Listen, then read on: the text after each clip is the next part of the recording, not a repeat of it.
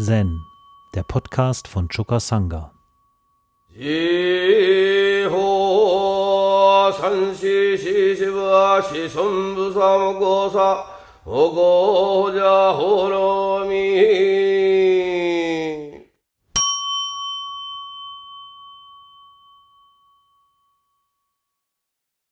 Im Hekigan Rocco unter Nummer 79 befindet sich das Koan von Tosu. Jede Stimme ist Buddhas Stimme. Engos Einleitung. Der große Weg manifestiert sich selbst auf natürliche Weise. Er ist an keine Regel gebunden. Der Lehrer muss sich keine Mühe geben, seine Schüler unter Kontrolle zu bringen. Sagt mir, wer hat je solch ein Beispiel gegeben?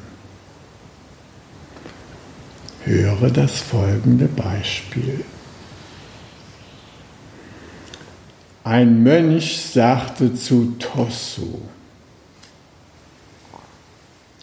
man sagt, jede Stimme ist des Buddhas Stimme.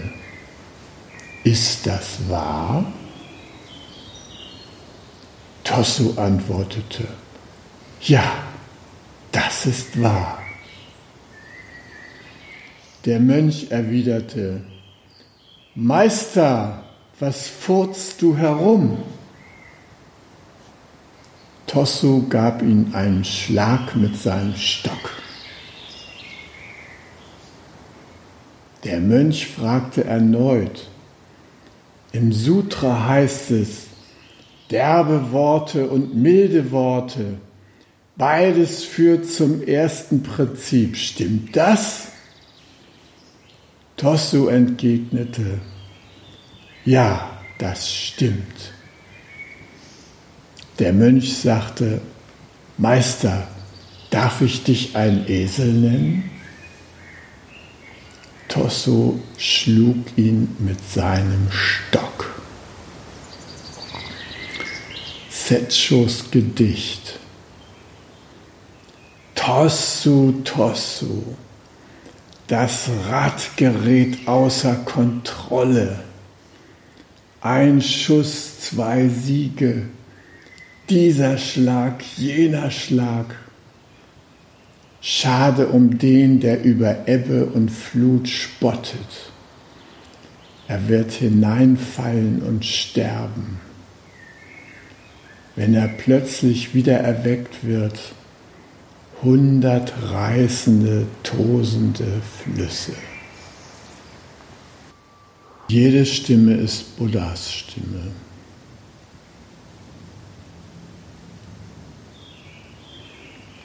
Jeder Tag ein guter Tag. Das sind ziemlich herausfordernde Nachrichten für uns.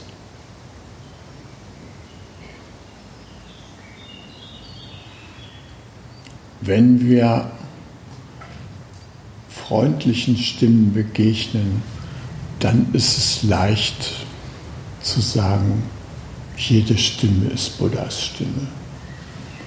Wenn wir Vogelgezwitscher zuhören, dem Lauten der Regentropfen, die gerade gefallen sind, dem Rauschen der Blätter, all dem können wir sofort die Qualität beimessen. Jede Stimme ist Buddhas Stimme. Aber wie ist es mit den beleidigenden Worten, mit den Herausforderungen, mit dem Hassgeprediger? Wie können wir damit umgehen? Wie gehen wir damit um, wenn an einem Tag an der Grenze von Mexiko zu den USA Hunderte von Kindern von ihren Eltern zwangsweise getrennt werden, weil die Eltern versuchen, mit ihnen illegal einzureisen. Die Eltern werden zurückgeschickt, die Kinder werden interniert. 18-monatige Babys bis 16-jährige Jungs werden in extra Lager untergebracht, in Pflegefamilien gegeben. Wie können wir da sagen, jeder Tag ein guter Tag?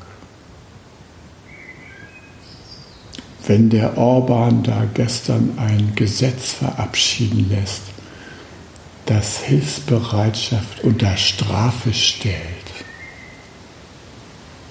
Die Leute können jetzt verknackt werden, wenn sie irgendwelchen Flüchtlingen helfen. Wie können wir da sagen, jeder Tag ein guter Tag? das ist eine besonders herausfordernde Übung für uns. Wenn die Nazis bei uns vor der Tür äh, demonstrieren und unsere Freunde sagen, ey, du sitzt hier am Wochenende, es ist Zeit, dich zu bewegen, tu was, sei dagegen, mobilisier mal deinen Freundeskreis, das können wir nicht hinnehmen jeder Tag ein guter Tag. Die Stimme der Nazis, die Stimme Buddhas,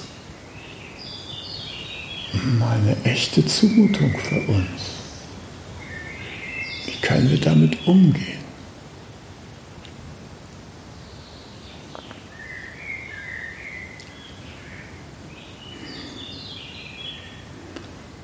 Der Buddha Dharma ist grenzenlos und allumfassend.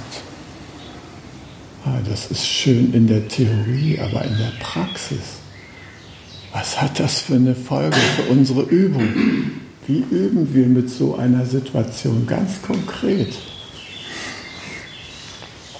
Ich finde das äußerst herausfordernd.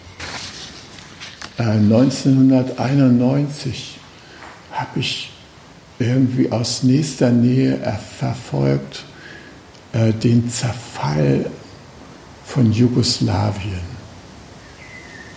Da waren Stimmen im Parlament, in dem, äh, was weiß ich, Rat, wo die verschiedenen äh, Provinzen Jugoslawiens Stimmen hatten und da wurde ein Hass gegen Vertreter anderer Ethnien gepredigt und äh, jeder wartete auf den Moment, wo das Pulverfass da in die Luft gehen würde. Und die meisten haben irgendwie den Atem angehalten und gedacht, das darf doch nicht wahr sein, wie, mit, wie die miteinander da reden. Das kann doch ganz schreckliche Konsequenzen haben. Und siehe da, es hatte schreckliche Konsequenzen. 250.000 Vergewaltigungen. Zig Menschen sind gestorben. In einer unglaublichen Auseinandersetzung wurde ein blühendes Land zugrunde gerichtet. Durch menschlichen Streit. Und da willst du dich daneben stellen und sagen, tja, jeder Tag ein guter Tag, jede Stimme Buddhas Stimme.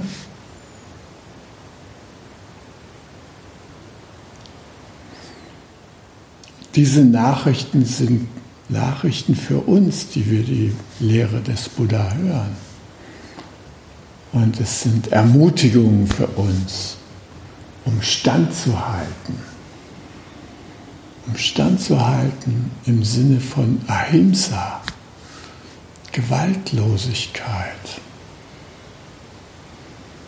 dass wir Vertrauen daran haben, dass Gewaltlosigkeit dem Buddha-Dharma schlussendlich zum Durchbruch verhelfen kann. Und dass es wenig nützt, nach Strafe zu rufen, nach äh, Gewalt, um Gewalt zu verhindern oder einzudämmen.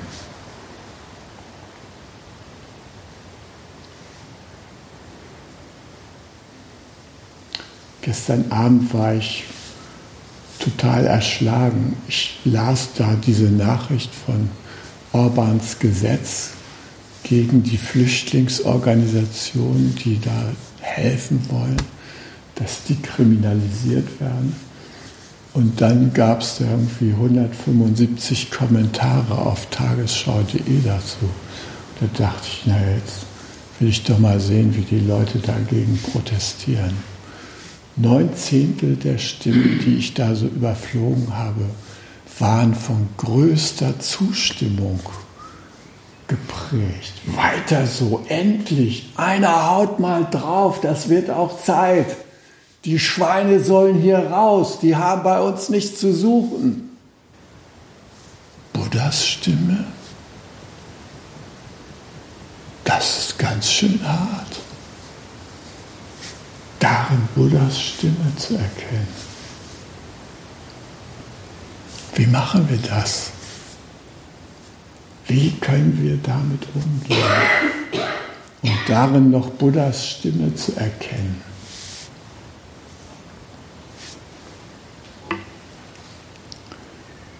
Im Lotus Sutra wird von Avalokiteshvara berichtet, genauso wie im Surangama Sutra. Und da wird Avalokiteshvaras Art zuzuhören als besonders segensreich geschildert. Zuhören, auch wenn es schwer fällt. Wie macht man das?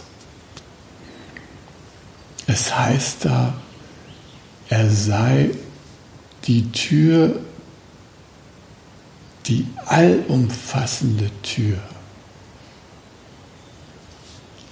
Also, er, der lauscht, Anteil nimmt, die Schreie der Welt vernimmt, wird zur Tür, die für alle da ist, die allumfassende Tür. Da heißt es, die allumfassende Tür wird offenbar im Klang des Wechsels der Gezeiten, lauschend und übend werden wie ein Kind geboren aus dem Herzen eines Lotus, frisch, glücklich und rein, mit der Gabe zu reden und zu lauschen, im Einklang mit der Tür, dem universalen Zugang. Wenn ein Tropfen nur vom Wasser des Mitgefühls vom Zweig der Weide fällt, kehrt der Frühling zurück zur großen Erde. Ah, ihr könnt sehen, dem Zuhören auch diesen unsäglichen Stimmen gegenüber wird unermessliches Heil zugetraut. Und das Heil liegt darin, hinter die Worte zu schauen und hinter den Worten das große Tor zu sehen. Das große Tor zur Buddha-Natur, zum Allumfassenden.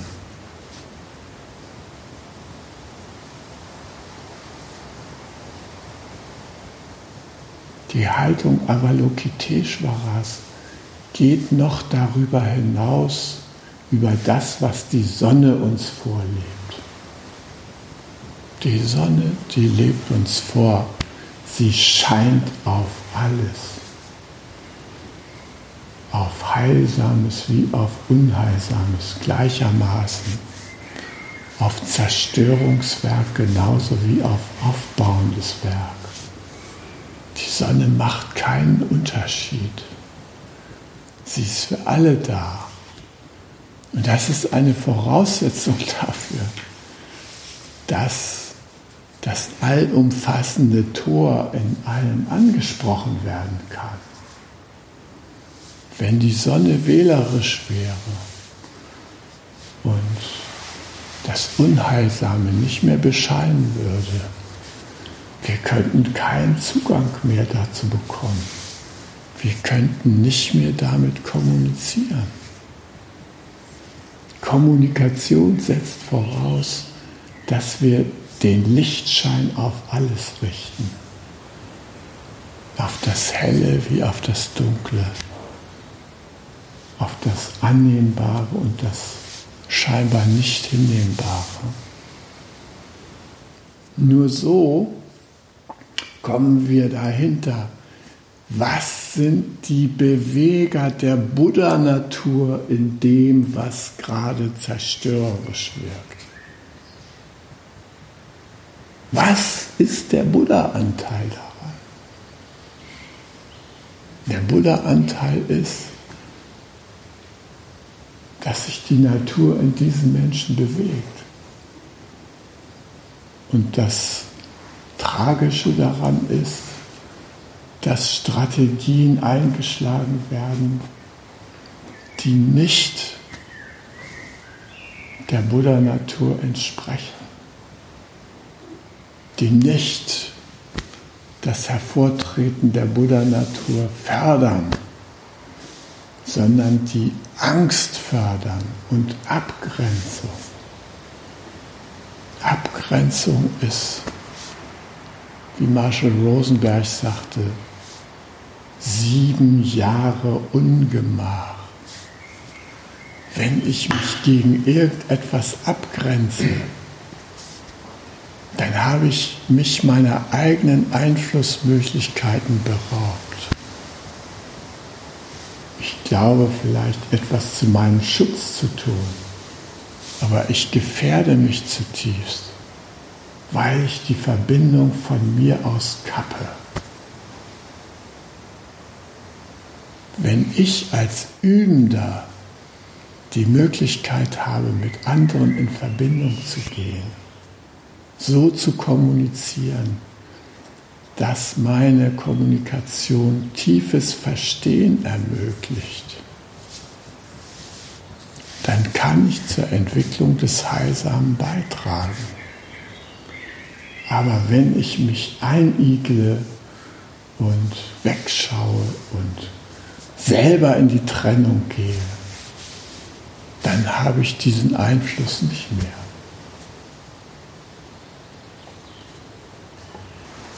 verständnisvolle Rede, liebevolles Zuhören. Darin kann sehr viel mehr Großzügigkeit liegen als Millionen von Dollars oder Euro auszugeben. Genauso kann in der Verweigerung von liebevoller Rede und liebevollem Zuhören ein Schaden liegen, der weit mehr als Millionen kostet. Und alles, weil wir vom Vorhang der Verblendung zugedeckt werden dabei. Wir können es nicht sehen, wie alles zusammenhängt wie auch heute die Menschen in Europa nicht sehen können, wie ihr ganz eigenes Leben dazu beigetragen hat, dass diese wahnsinnigen Flüchtlingsströme in unser Kontinent kommen wollen. Wir haben den Kontakt zu dieser Entwicklung vollständig ausgeblendet. Man setzt sich morgens ins Auto und braust los mit dem Erdöl der Staaten, aus denen die Flüchtlinge kommen. Wir können den Ursachenzusammenhang nicht viel mehr herstellen, äh, dass wir um den Zugriff auf Millionen Barrel Öl täglich. Wir brauchen in der Bundesrepublik circa eine Million Barrel Öl. Äh, wenn wir das absichern wollen, dann müssen wir da militärische Aktionen unterstützen.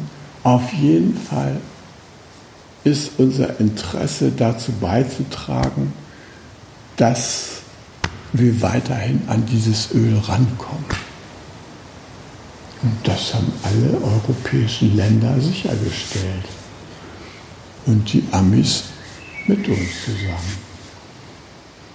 Und da haben wir uns alle möglichen Spielchen einfallen lassen, um die Leute, die da auf diesem Erdöl sitzen und zu deren Schatz das gehört, um die, um denen diesen Schatz wegzunehmen. Wir führen Kriege, weil wir ans Öl ran wollen. Und weil wir diese Kriege führen, dann muss der, unser Vorposten in Arabien, beispielsweise Saudi-Arabien, muss dann eben den Jemen niederknüppeln. Und der Iran muss gezähmt werden. Und Libyen haben wir ja jetzt schon platt gemacht. Tunesien und diese ganzen arabischen Länder. Die stehen ja, der Irak, alles haben Syrien, da haben wir ja schon unsere Mittel eingesetzt, um uns in der Macht des Öls zu halten. Das ist eine lange Geschichte, das ist schon fast eine hundertjährige Geschichte. Aber wir sehen nicht, dass die Auswirkungen, die wir heute aktuell erzeugen, durch unsere Lebensweise, dass die jetzt als Flüchtlingswellen auf uns zurückschlagen. Wir haben schon vor Jahren, vor Jahrzehnten kein Mitgefühl mit diesen Menschen gehabt. Wir waren vom Verlangen getrieben von der Sicherheit. Also, wenn wir ins Auto steigen, sagen wir Ja zu diesem Prozess. Jedenfalls, wenn wir einen Brenner fahren. Und das tun die meisten von uns. Wir sagen mit jedem Andrehen des Motors, ja, ich will Öl. Und wenn ich das sage, dann weiß ich auch, was das für Konsequenzen hat. Der ganze arabische Raum muss darunter leiden, weil wir es brauchen, weil wir keine andere Energie für uns fruchtbar machen können, weil wir riesige Lobbygruppen haben, die sagen, es geht gar nicht anders weil wir ein landwirtschaftliches System entwickelt haben, was auf der ständigen Zufuhr von Erdöl basiert ist.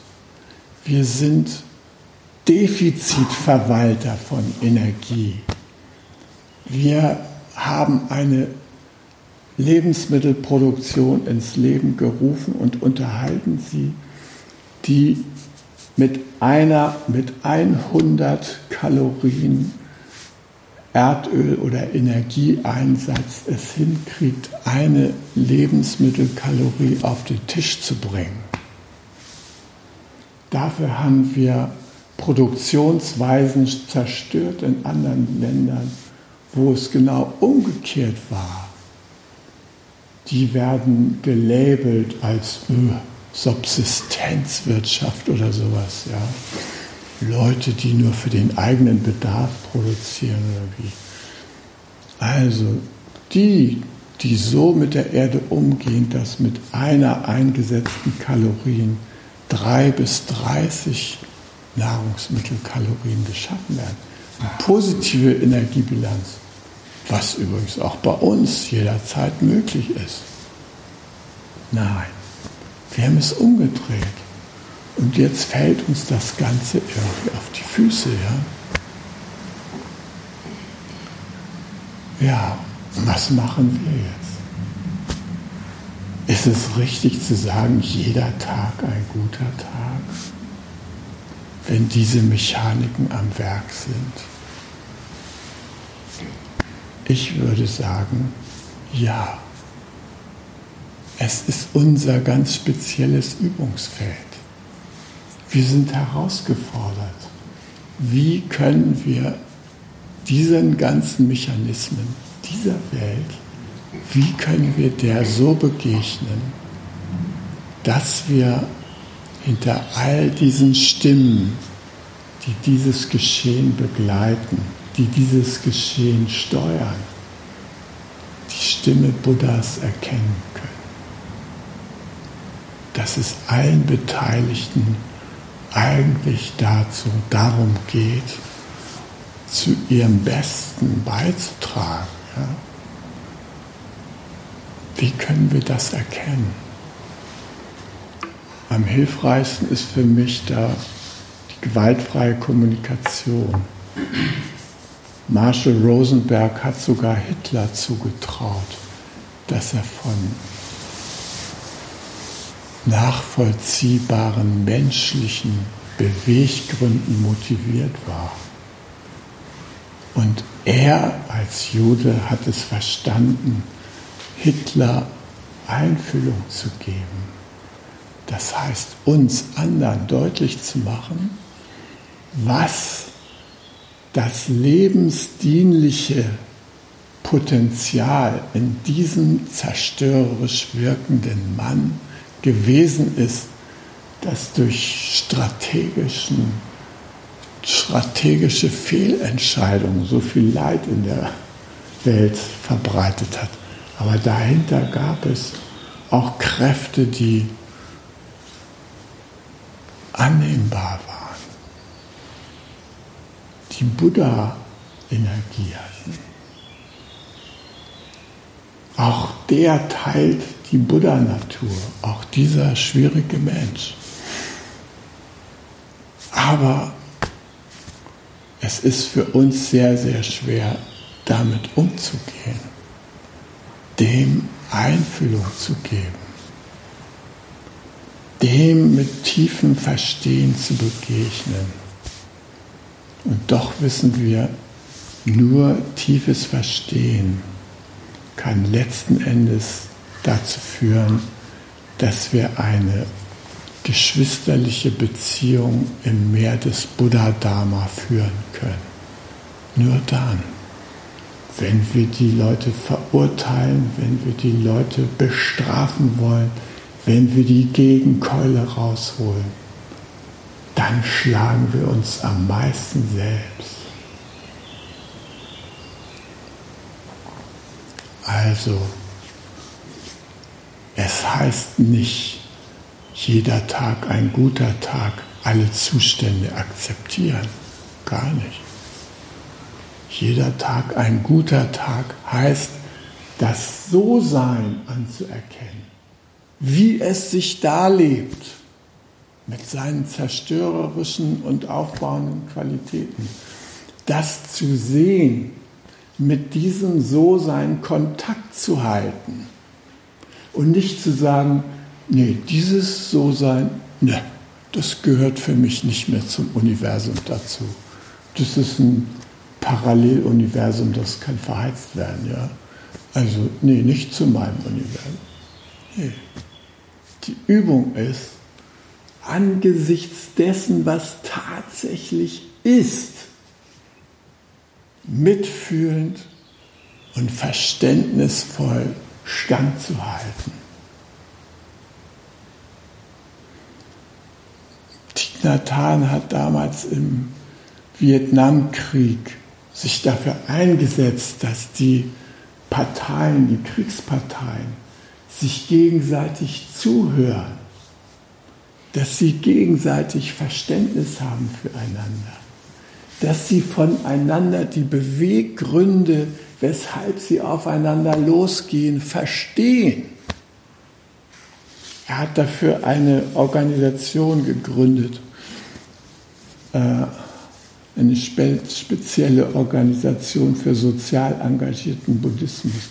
Und es sind viele seiner Schüler, die sich zwischen diesen Fronten bewegt haben mit der Werbetrommel für Zuhören, Lauschen, gegenseitiges Verstehen, die dabei umgekommen sind.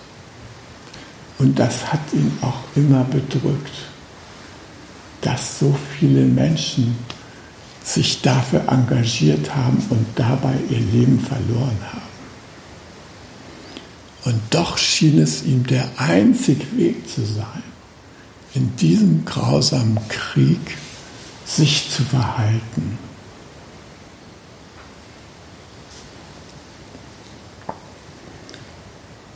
Schlussendlich hat er sogar die Friedensverhandlungen von Paris mit beeinflusst.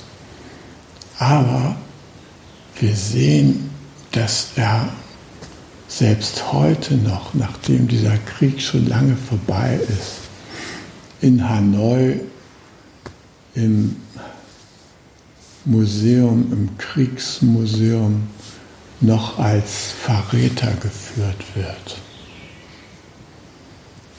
Wenn wir uns wirklich einsetzen für Verständigung, dann wird das von möglicherweise anderen Menschen als Verrat angesehen. Wir haben nicht Partei ergriffen. Nicht für sie und noch nicht mal für ihre Gegner, sondern wir haben versucht, einen eigenen Standpunkt zu manifestieren. Den Standpunkt von Weisheit und Mitgefühl. Das ist ein heikler Standpunkt. Der, der ist nicht sicherer als das, was die anderen da machen. Der kann uns genauso das Leben kosten, wie in Bomber zu steigen oder sich in Milai massakrieren zu lassen. Dafür zu gehen, ist auch gefährlich. Aber es ist in meinen Augen der einzige Weg, den wir haben. Und jeder Tag ein guter Tag. Jede Stimme ist Buddhas Stimme. Das ist eine Erinnerung daran, dass hinter all dem Unsäglichen irgendwo doch das Herz des Buddhas zu berühren ist. Und das ist unsere Chance darauf hinzuarbeiten, das zu berühren. Und das ist eine Frage der Übung. Das fällt nicht vom Himmel. Frieden schließen und zum Frieden beitragen, das ist kein Geschenk vom Weihnachtsmann. Nee, das ist echte Arbeit. Ja? Wenn man, heute wird immer gesagt, ja, es gibt im Konflikt doch Win-Win-Lösungen. Warum versuchen wir denn keine Win-Win-Lösung herzustellen? Ja, weil wir nicht bereit sind, Pay-Pay zu machen. Pay-Pay, das ist nämlich die Voraussetzung für Win-Win. Ich muss auf den anderen zugehen. Wenn ich das nicht tue, mich abgrenze, ja, dann gibt es keinen Frieden mit dem. Also, das, diese Kräfte in uns zu stärken, das ist die Übung, wenn wir mit jeder Tag ein guter Tag, jede Stimme ist Buddhas Stimme unterwegs sind. Immer wieder innehalten und uns fragen, was ist denn nun gerade der Buddha-Anteil dieser Stimme? Ja? Wie kann ich zu dem Verbindung aufnehmen? Ich war neulich in einer Schule und sollte da mediieren zwischen zwei Lehrern, die mehr oder weniger übereinander hergefallen waren. Ja. Ich habe zwei Stunden mit denen gesprochen und versucht, mein volles mediatives Know-how da einzubringen. Und es war sehr, sehr schwierig, die Feindbilder, die die voneinander hatten, irgendwie zu verwandeln und dahinter das Menschliche zu, sichtbar zu machen. Wir sind dann auseinandergegangen, so, ich habe gesagt, ich werde mal zusammenfassen, was das Ergebnis dieses Gesprächs war und einen Versuch machen, dass wir das nochmal fortsetzen können. Aber nach zwei Stunden war ich wirklich frustriert, dass da kein gegenseitiges Entgegenkommen möglich schien. Da war so wenig Verständnis füreinander, war so viel Verhärtung. Und das waren Lehrer, Menschen, die andere Menschen darin unterrichten, wie man zu einem gedeihlichen Miteinander beiträgt. Die haben es sich geleistet zu sagen, wir grenzen uns ab, wir wollen nichts mehr miteinander zu tun haben. Wir geben uns nicht mehr die Hand. Wir sind an derselben Schule. Nö, dem gebe ich nicht mehr die Hand. Nein, die kriegt von mir auch nicht mehr die Hand. Was geht in den Menschen vor? Sie sind entfernt von ihrer Buddha-Natur. Und trotzdem glauben sie, das Beste für sich zu tun, indem sie sagen, fassen Sie mich nicht an. Sie sind in Not. Das ist ihr wahrer Zustand. Sie befinden sich in akuter Not. Und in dieser akuten Notlage, da hilft vielleicht am ehesten die Stimme von Avalokiteshvara. Interessanterweise wird im Lotus Sutra diese allumfassende Tür, die Avalokiteshvaras Stimme begleitet, ja, die wird in fünffacher Weise beschrieben. Nämlich diese allumfassende Tür des Avalokiteshvara, da ist erstmal die wunderbare Stimme. Also eine Art zu sprechen, die alles wieder möglich macht, die den Kontakt wieder neu ermöglicht zwischen den Menschen, die diesen Kontakt herstellt und mit Gelassenheit einhergeht, die in jedem erstmal den Menschen anerkennt. Die wunderbare Stimme. Die fängt an mit solchen Kernfragen wie, wie geht es dir? Gibt es etwas, was ich tun kann, um dein Leben schöner zu machen? Gibt es etwas, was du brauchst, um dein Leben schöner leben zu können? Die wunderbare Stimme Avalokiteshvaras ist erstmal aufwertend. Die wertet den anderen nicht ab, sondern sie sieht in dem anderen die Schönheit. Und indem sie die Schönheit in dem anderen sieht, öffnet sie sein Herz. Dann gibt es die Stimme der erkannten Welt. Diese Stimme, die erkennt die Existenz von Leiden erstmal an. Ja, das gehört zur erkannten Welt dazu. Das ist eine Menge Leiden, wie der Buddha sagt. Die Ozeane der Weltmeere reichen nicht aus, um die Tränen der Leidenden aufzunehmen, die im Laufe der Geschichte geweint werden. Leiden erstmal anerkennen. Dann mit Leiden umgehen. Leiden nicht einfach akzeptieren, nicht einfach hinnehmen. Nein, dem Leiden begegnen. Durch geschickte Mittel, Die Menschen wollen oft ihr Leiden nicht loslassen. Ihnen ist das bekannte Leiden oft lieber als die unbekannten Freuden, mit denen wir glauben, auf sie zukommen zu können. Also, in dieser Situation ist es hilfreich, die Menschen mit dem, was sie brauchen, in Verbindung zu bringen. Sie die Schönheit ihres Bewegtseins, ihrer Bedürfnisse inne werden zu lassen. Wenn sie das spüren können, was sie eigentlich hinter ihrem Handeln bewegt, dann können die Menschen sich entspannen, weil sie sehen, dass sie eine Fülle von Handlungsmöglichkeiten haben, um für diese Beweger zu gehen und nicht nur die festgefahrenen Strategien, die ihnen jetzt Leiden verursachen. Das ist eine große Hilfe, die Stimme der erkannten Welt.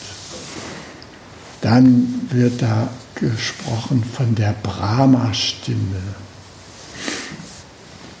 Die Brahma-Stimme bezieht sich auf das, was ich im Rohat so lang und breit erörtert habe, nämlich die vier Brahma-Vihara, die vier göttlichen Standorte oder Wohnorte, wo man in der Welt des Leidens schon dem Göttlichen begegnen kann, wenn man nämlich sich aneignet, Metta, Selbstliebe und Liebe, wenn wir Karuna anlaufen und den anderen einfühlsam begegnen, wenn wir mit Freude entwickeln uns mit dem anderen zu freuen, dass es ihm gut geht, dass wir uns verstehen, dass wir miteinander zusammenarbeiten können. Und wenn wir Mitgefühl auch in Form von Gleichmut üben können. Gleichmut, der wir darauf schauen, auf diesen Prozess des Auf und Abs und Aufs und Abs erfüllte Bedürfnis, unerfüllte Bedürfnis, Leiden, Freude, ein ewiges Rad, ja. Und das anschauen können mit mitfühlenden Augen. Nicht geht mir doch am Arsch vorbei, was hier abläuft. Nein, engagiert. Also, die Brahma-Stimme. Dann die Stimme der steigenden Flut. Das ist die Stimme des Buddha-Dharma, die machtvolle Stimme der Buddha-Lehre, die auf ihre Weise dazu beiträgt, dass die Menschen wissen, was sie üben können, dass sie wissen können, auf welchen Weg sie sich machen können die wir hier nutzen im Session, um uns zu orientieren, die im Doxan-Raum angesprochen wird. Die steigende Flut, die steigende Flut. Wir stehen an der Schwelle des Zeitalters des Mitgefühls. Und da wird vorher noch mal so richtig Kali Yuga geübt. Zerstörung auf allen möglichen Ebenen das ist ein Zeichen dafür, dass wir an der Schwelle des Mitgefühls und der Weisheit stehen. Wir brauchen scheins noch dieses Feuerbad, um unsere Bereitschaft für das Gewaltlose einzutreten, tatsächlich zu festigen. Ja. Und dann gibt es noch die weltüberschreitende Stimme die sich mit nichts mehr vergleichen lässt. Die zielt auf gar nichts mehr ab wie Ruhm, Macht, Gewinn, Erfolg, sondern das ist nur noch donnerndes Schweigen. dieses donnernde Schweigen steht uns auch immer zu Gebote. Wir können uns das anverwandeln. Wenn wir gefragt werden, was wir von den und jenen Dingen halten, wenn wir angefragt werden, Stellung zu nehmen in einem aussichtslosen Positionsstreit, dann können wir auch mal schweigen. Und unser Schweigen wird Kraft haben. Und unser Schweigen wird die Leute ganz anders erreichen als irgendwelche Argumente. So wie der Buddha den Philosophen überzeugt hat, der eigentlich mit ihm diskutieren wollte und dem sich der Buddha einfach nur im Schweigen verbunden hat. Der hat sich schließlich vor ihm verneigt. Und das ist die Kraft, die wir entfalten können, wenn wir ernst damit machen. Jeder Tag ein guter Tag. Jede Stimme ist Buddhas Stimme. Hi. Zen, der Podcast, ist eine Produktion von Chokasanga e.V. in Kooperation mit dem Podcaststudio Paderborn.